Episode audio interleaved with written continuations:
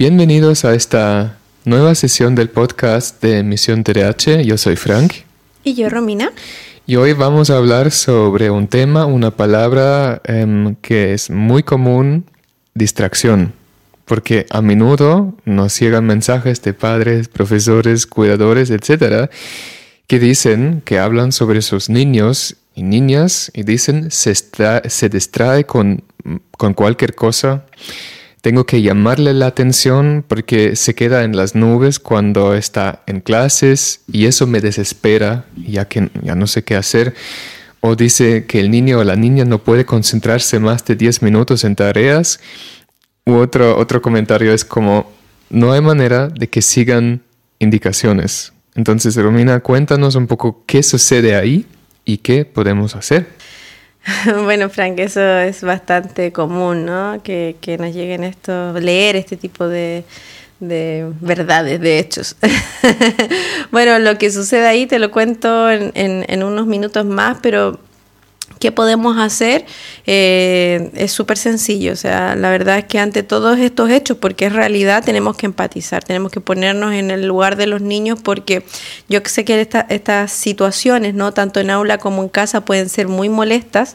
Eh, puede ser desgastador tener que repetir mil veces las mismas cosas, que te pregunten lo mismo, y, o sea, que pregunten lo mismo y no tengas respuesta, o que parezca como que no te están escuchando, no desean escucharte. No obstante, aquí viene la otra la, otra respuesta. Tenemos que empatizar porque lo que debemos hacer es comprender por qué está sucediendo eso, por, qué, se, distrae. Entonces, claro, yo empatizo, pero si no sé por qué estoy empatizando, todavía no, no puedo eh, ser un adulto disponible al 100%. Entonces yo te recomiendo, adulto, empatizar en primer lugar, porque ya sabes de que a pesar de que esto es molesto, es algo que si tú comprendes por qué se distrae, vas, vas, solamente como consecuencia vas a querer ayudar, vas a querer cooperar, ¿sí? Y poder y va a poder, ¿no? Entonces, ¿por qué se distrae? Bueno, porque la distracción no es nada más ni nada menos que falta de atención y la atención es una habilidad, una capacidad de focalizar, de, de, eh, de activar un foco y de discriminar eh, diferentes factores externos, ¿no? Una mosca volando, un lápiz que se cae en medio del salón, una puerta, del, una gotera de la sala de al lado, etcétera, ¿no? Entonces, cuando esta, esta, esta habilidad, esta capacidad está disminuida, sucede esto de la distracción, ¿ya? Y que tenemos que saber de que esto no lo elige el niño, es algo que le sucede y es algo que es una consecuencia de presentar el trastorno por déficit de atención con o sin hiperactividad, ¿ya? Sí, eso es muy importante. Es súper importante o saber. recordarse. O recordar, porque yo creo que la mayor parte de los adultos sabemos, no obstante, cuando el el conocimiento o el contenido queda solamente en esa en esa en ese estado ¿no? de contenido y no lo pasamos a la praxis finalmente no nos sirve de nada porque cada vez que el niño esté distraído como la gente observa eh, las, las, personas van a estar desesperadas van a estar repitiendo van a estar llamándole la atención regañándolos o incluso retándolos como decimos en Chile pero eh, la persona tendría que entender de que eso no sirve de nada ¿sí? Porque es una habilidad, es una habilidad que... Em, que se puede entrenar, que eso es súper importante, ¿ya?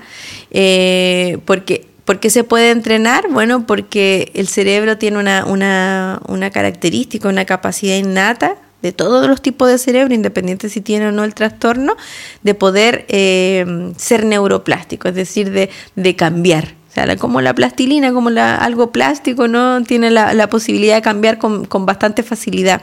Pero este cambio no es eh, automático, no es así como, ah, ya cumple 12 y empieza a cambiar el cerebro, ah, ya cumple 6 y ya estamos listos. No, este, este, este, esta propiedad, ¿no?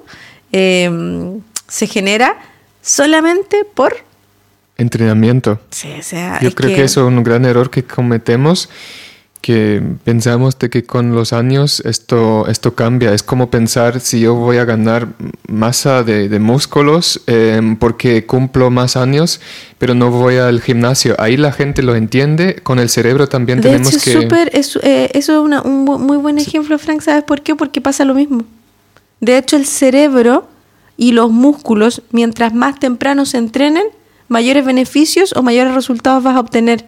Yo no estoy diciendo que el cerebro de un adulto o de un anciano, un adulto mayor, no pueda entrenarse, se puede. La neuroplasticidad es, es para todo el mundo, pero va a ser mucho más sencillo si comenzamos antes. Claro. Es para mí, yo estoy aprendiendo un idioma, me cuesta una eternidad. Poner un niño de tres años a aprender un segundo idioma, un niño de seis. Sin problema. Otra historia. Sí. Otra historia. Entonces, ¿qué, ¿qué, tipo de entrenamiento recomiendas para aumentar la atención, para encender esta neuroplasticidad y para que el cerebro eh, se conduce hacia la, la atención? Eso es una muy buena pregunta y las respuestas son muchas, son, es, una, es un abanico de respuestas. Por ejemplo, eh, yo aplicaba eh, estos juegos ¿no? de entrenamiento de la atención con laberinto, encontrando las diferencias, viendo la percepción visual y auditiva. Eh, aplicaba todo lo que se me viniera, ¿no? todos los libros que habían de entrenamiento de la, de la atención, pero a mí lo que llegó a mí, esta técnica que me ha resultado con mayor efectividad, ha sido el mindfulness. ¿ya? Cuando recién lo comencé a aplicar, obviamente no sabía no entendía nada de eso, era como chino, mandarín para mí, pero poco a poco comencé a, introducirme en el mundo del mindfulness antes de estudiar esto. Y, bueno, me, di cuenta que era súper fácil, que era bastante sencillo, efectivo, sin, sin, sin mucho, eh, mucho esfuerzo, ¿no? trabajo forzoso.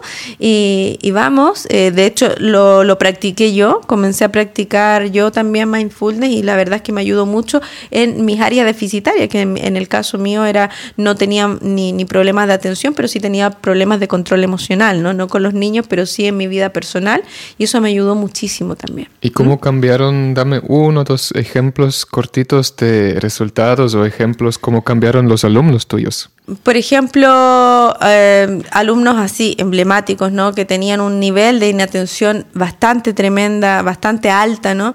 Eh, tan, tanto así que no lograban permanecer cinco minutos eh, conectados a algo, ya comenzaron a, conectarse con, las tareas, comenzaron a, terminar lo que, lo, que, lo que habían iniciado.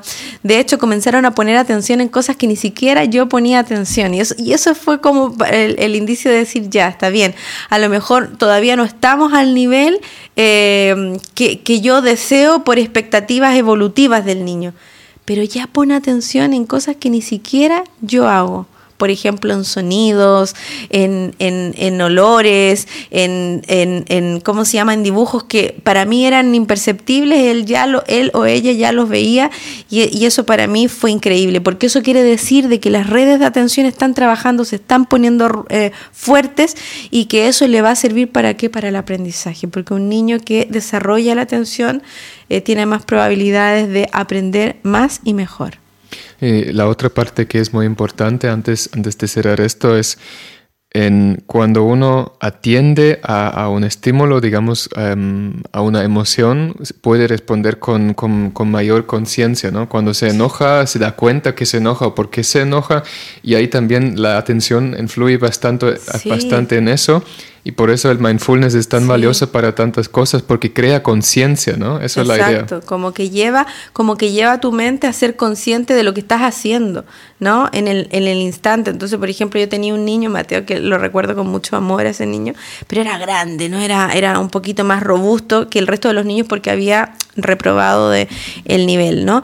Y tenía desbordes emocionales importante. Tanto así que una vez me esperaban a mí y él amenazaba el curso y a todo el mundo con una silla, ¿no? Y, con esa fuerza yo cuando llegué dije, Uf.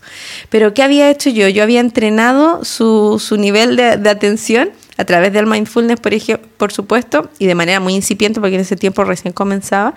Y también había introducido, por supuesto, el mindfulness a través de la respiración. Entonces yo miré eso, obviamente me dio miedo como todo mortal porque él estaba dispuesto ¿no? a atacar y, él se había sentido mal por algo y él estaba respondiendo hacia algo. Pero cuando yo entro ahí y comienzo, me puse la mano en, en, el, en la parte superior del pecho ¿no? y la otra en la barriguita y comencé a respirar fuerte. Comencé a decirle a Mateo, uno, inhala fuerte, exhala, dos tres, no pasaba nada, seguía con la silla, cuatro, y de pronto tira la silla y coge manito corazón, manito pecho, manito mm. abdomen, cinco, seis, y ya está. Qué precioso. O sea, ya está. Ahí que, ahí, ¿Qué te quiere decir eso? No es, que no es que yo haya condicionado al niño, es que él activó esa manera de eh, ¿cómo se llama?, resolver el problema a través de otra cosa, pero obviamente necesitaba un poquito de ayuda, ¿no? Y cuando tú llegaste, ¿se acordó o tú le ayudaste a recordarse lo que enseñaste con el mindfulness? Por supuesto, por supuesto. Y después no le dije que había estado mal, no lo juicié ni nada, sino que le dije, ¿ves cómo, el, eh, cómo la respiración te ayuda a sentirte mejor, a sentirte más tranquilo? Eso es un niño con intervención mindfulness en un momento que de verdad no había otra cosa que hacer. Si no le tratas de quitar la silla, te pega primero a ti, porque esas cosas pasan, ¿eh? Y no es culpa del niño, es, es una, es, ¿cómo se llama?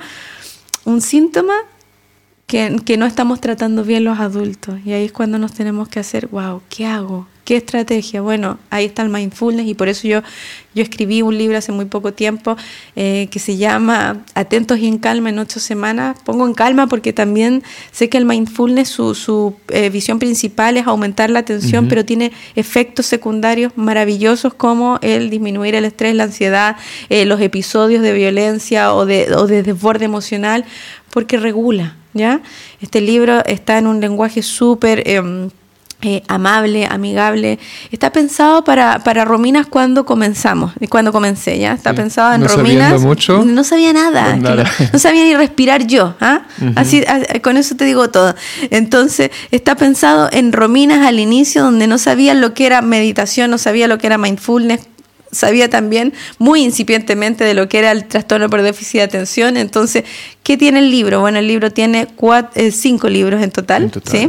El primero está, eh, eh, te explica todo muy brevemente y muy sencillo de cómo afecta el TDAH en el cerebro y además em, qué es el mindfulness, cómo se aplica, pasos sencillos. Y luego cuatro libros en donde tienes juegos llegar y aplicar, lees, ves qué necesitas, para qué edad es y aplicas. Sencillos, nada del otro mundo, cosa que tú puedas realmente ah, internalizarlo en tu rutina. Papá, mamá, profesor, profesora, da igual quien sea, cuidador, cuidadora, esto te va a servir, pero para todo. O sea, hay un libro para el control de emoción, otro para eh, desarrollar la atención, otro para relajar y, desarrollar la concentración, otro para la percepción visual, auditiva, o sea, ahí está todo listo. Es un trabajo que hice con mucho amor y que está dedicado a todas las personas que quieran comenzar a disminuir los síntomas del TDAH y aumentar las potencialidades del niño. Eso es lo más importante. Muchas gracias, Romina. Para, que, para la, gente que se interesa em, por el libro, lo dejamos aquí un enlace, un botón, hagan clic y puedan ver toda la información necesaria sobre el libro Atentos y en Calma en ocho semanas. muchas gracias y hablamos pronto, nos escuchamos pronto. Nos escuchamos pronto. Gracias. Adiós.